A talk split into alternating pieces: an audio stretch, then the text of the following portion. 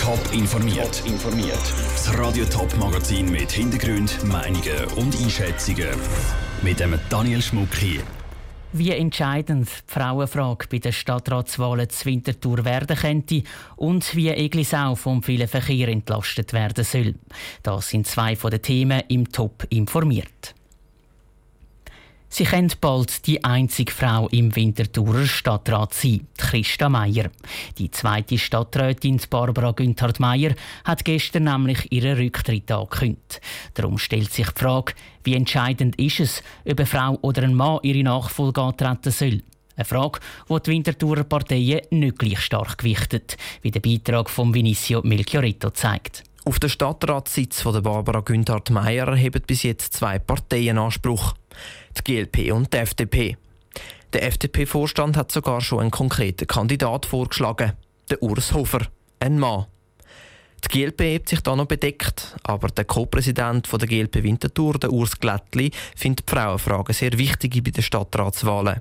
Er kann sich gut vorstellen, dass es am Schluss zum Duell mit einem FDP-Mann und einer GLP-Frau kommt. Das ist sicher im Grundsatz anzustreben, dass so ein Ausgleich stattfindet. Ich denke, wenn es zu einer Konstellation käme, dass ein Mann von der FDP gegen eine Frau antritt oder der GLP, dann hat die GLP sehr gute Chancen. Das sehe ich auch so, ja. Bei der FDP ist die Frauenfrage nicht die entscheidende. Sie haben in den letzten Jahren immer viele Frauen nominiert, sagt der Parteipräsident der FDP Winterthur, der Dieter Klei.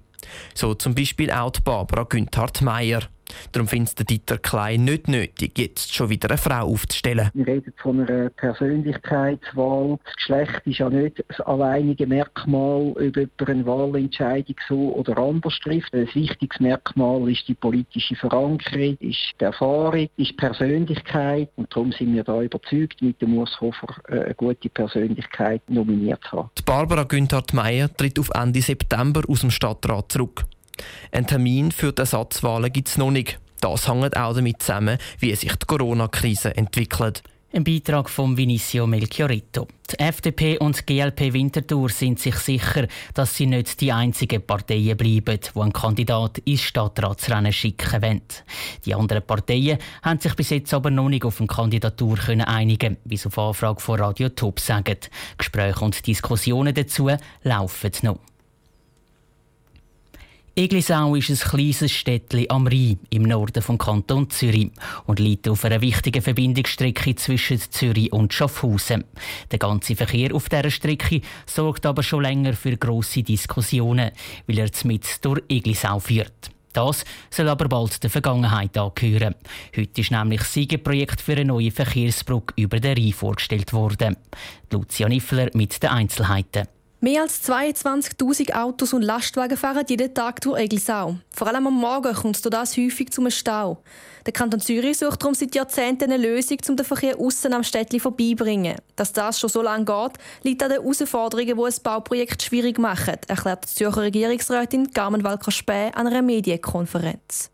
Wir sind mit diesem Planungsraum mit extrem wenig Spielraum konfrontiert.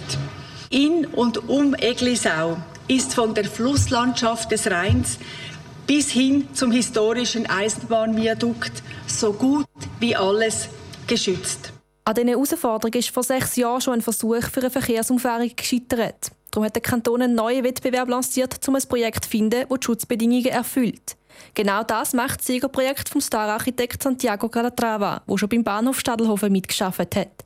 Er hat sich gegen zwölf andere Bewerber durchgesetzt und freut sich darüber, dass sein Projekt ausgesucht worden ist. Mein Team und ich sind sehr dankbar für die Gelegenheit, mit unserer Arbeit einen Beitrag zur baldigen Verkehrsentlastung des historischen Kerns von Eglisau leisten zu können. Die neue Brücke über den Rhein Eglisau soll etwa einen halben Kilometer westlich von der heutigen Eisenbahnbrücke gebaut werden. Sie wird dann im Norden und im Süden wieder an die heutige Verbindungsstrecke angeschlossen.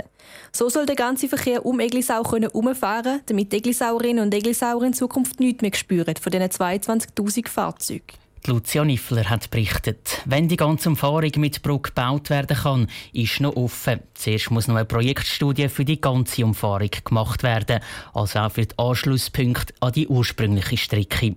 Eine Visualisierung vom Siegerprojekt gibt es aber schon jetzt auf toponline.ch. 400 Millionen Franken. So viel Geld wird der Bundesrat zur Verfügung stellen, um den Ländern zu helfen, die sich in der Corona-Krise nicht selber helfen können. Das hat der Außenminister Ignazio Cassis am Morgen bekannt gegeben. Das Geld soll an verschiedene Hilfsorganisationen gehen. Von dringend nötig bis bedenklich. Die Meinungen von Nationalräten zu dem Hilfspäckchen gehen weit auseinander. Andrea Blatter. 200 Millionen Franken vom Geld sollen das internationale Komitee vom Roten Kreuz fließen, die andere Hälfte an andere Organisationen. Es ist nur richtig, dass die Schweiz den Ländern unter die Arme greift, die selber viel härter von der Corona-Pandemie getroffen werden als die Schweiz, sagt St. Galler SP-Nationalrätin Claudia Friedl. Ich bin sehr froh, dass der Bundesrat sich zu dem entschieden hat. Wir sind eines der reichsten Länder auf der Welt. Wir müssen helfen, den armen Ländern, damit sie können ihre Krise überwinden können. Das heisst, dass die Leute können in ihrer Heimat bleiben können. Das ist auch ein wichtiger Teil. Weil wenn es Massenfluchten gibt, könnte sich die weltweite Flüchtlingskrise massiv zuspitzen, glaubt Claudia Friedl. Und das wird schlussendlich der ganzen Welt und so auch der Schweiz wieder schaden. Ganz anders sieht das der St. Galler SVP-Nationalrat Roland Rino Büchel. Hunderte Millionen Franken ins Ausland abgeben, wenn die Schweiz selber durch das Coronavirus schon wirtschaftlich massiv angeschlagen ist, geht gar nichts, sagt er. Wenn man für jemanden muss schauen muss, ist es für die Leute bei uns im Land und nicht irgendwo der beste Lotse spielen im Ausland. Wenn man bei uns im Land schon Dutzende von Milliarden bringen, ein Land, das ja gesund ist, zum einigermaßen über die Runde kommen, wenn man dann ernsthaft das Gefühl hat, mit ein paar hundert Millionen können wir die Welt retten, dann ist man auch auf dem falschen Dampfer. Überhaupt findet der Roland Rino Büchel bedenklich, wie im Moment einfach Millionensummen mit offenen Händen ausgegeben werden. Das Mass geht langsam völlig verloren. Die Nationalräte die haben bald noch mal Gelegenheit, zum ausgiebig über Kredit für die Hilfsorganisationen zu diskutieren. Die müssen nämlich vom Parlament zuerst noch abgesegnet werden. Der Beitrag von Andrea Blatter. Die Kredite sind für die Sommersession im Juni traktandiert. Schon nächste Woche trifft sich das Parlament aber zu einer Sondersession. Da geht es um die anderen Notmaßnahmen vom Bundesrat in der Corona-Krise.